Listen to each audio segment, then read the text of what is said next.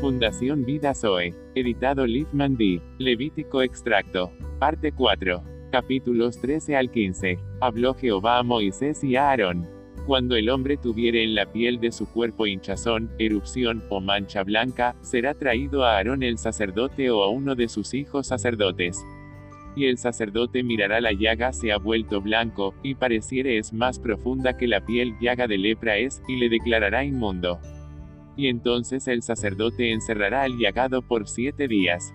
Y al séptimo día el sacerdote lo mirará, y si la llaga conserva su aspecto, le volverá a encerrar por otros siete días y al séptimo día el sacerdote le reconocerá de nuevo, y si parece haberse oscurecido la llaga, entonces lo declarará limpio, era erupción, y lavará sus vestidos, y será limpio. Y si reconociéndolo el sacerdote ve que la erupción se ha extendido lo declarará inmundo, es lepra. La lepra crónica no le encerrará porque es inmunda. La carne viva, es lepra. Mas cuando la carne viva cambiare y se volviere blanca, entonces vendrá al sacerdote y el sacerdote mirará, y si la llaga se hubiere vuelto blanca, el sacerdote declarará limpio al que tenía la llaga. Asimismo, cuando hubiere en la piel del cuerpo quemadura de fuego, y hubiere en lo sanado del fuego mancha rojiza o blanca, y el sacerdote lo declarará inmundo, por ser llaga de lepra. Asimismo, cuando el hombre o mujer tuviere su cuerpo manchas blancas, algo oscurecidas, es empeine que brotó en la piel, está limpia la persona y el hombre cuando se le cayere el cabello, es calvo, pero limpio. Mas si hubiere llaga blanca rojiza, lepra es que brota en su calva o en su antecalva. Todo el tiempo que la llaga estuviere en él, será inmundo, estará impuro, y habitará solo, fuera del campamento será su morada. Cuando en un vestido lana, lino, cuero, hubiere plaga de lepra. El sacerdote mirará la plaga, y encerrará la cosa plagada por siete días y al séptimo día mirará la plaga, y si se hubiere extendido la plaga en el vestido. Este será quemado. Y habló Jehová a Moisés diciendo, Esta será la ley para el leproso cuando se limpiare, será traído al sacerdote. El sacerdote mandará luego que se tomen para el que se purifica dos avecillas vivas, limpias, y madera de cedro, grana e hisopo. Y mandará el sacerdote matar una avecilla en un vaso de barro sobre aguas corrientes y rociará siete veces sobre el que se purifica de la lepra, y le declarará limpio, y soltará la avecilla viva en el campo. Y el que se purifica lavará sus vestidos, y raerá todo su pelo, y se lavará con agua, y será limpio. Y después entrará en el campamento, y morará fuera de su tienda siete días. Y el séptimo día raerá todo el pelo de su cabeza, barba, cejas, pelo, y lavará sus vestidos, y su cuerpo en agua, y será limpio. El día octavo tomará dos corderos sin defecto, y una cordera de un año sin tacha. Y el sacerdote que le purifica presentará delante de Jehová.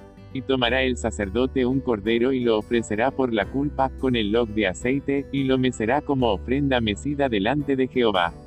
Y degollará el otro cordero se degüella el sacrificio por el pecado y el holocausto, es cosa muy sagrada y el sacerdote tomará la sangre, y la pondrá el sacerdote sobre el lóbulo de la oreja derecha del que se purifica, sobre el pulgar de su mano derecha y sobre el pulgar de su pie derecho. Asimismo el sacerdote tomará del log de aceite, y lo echará sobre la palma de su mano izquierda.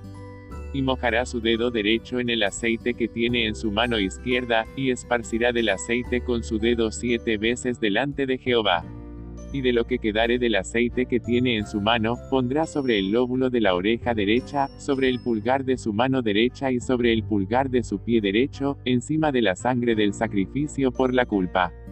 Y lo que quedare del aceite que tiene en su mano, lo pondrá sobre la cabeza del que se purifica, y hará el sacerdote expiación por el delante de Jehová.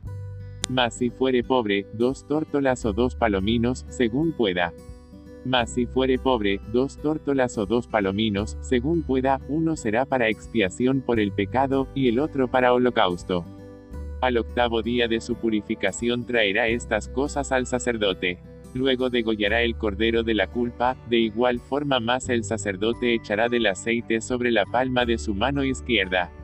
Y con su dedo derecho el sacerdote rociará del aceite siete veces delante de Jehová y con su dedo derecho el sacerdote rociará del aceite que tiene en su mano izquierda, siete veces delante de Jehová.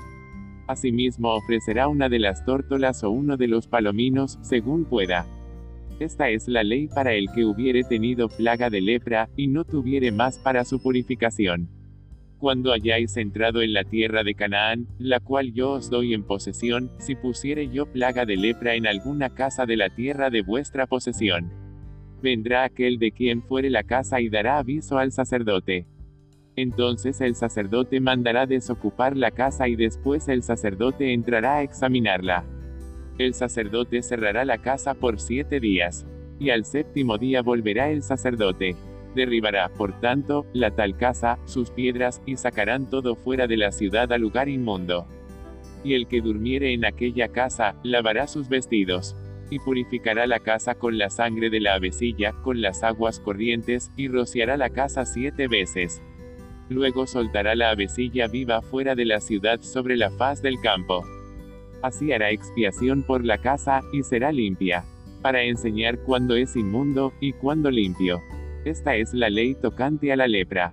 Y el octavo día tomará dos tórtolas o dos palominos, y vendrá delante de Jehová a la puerta del tabernáculo de reunión, y los dará al sacerdote.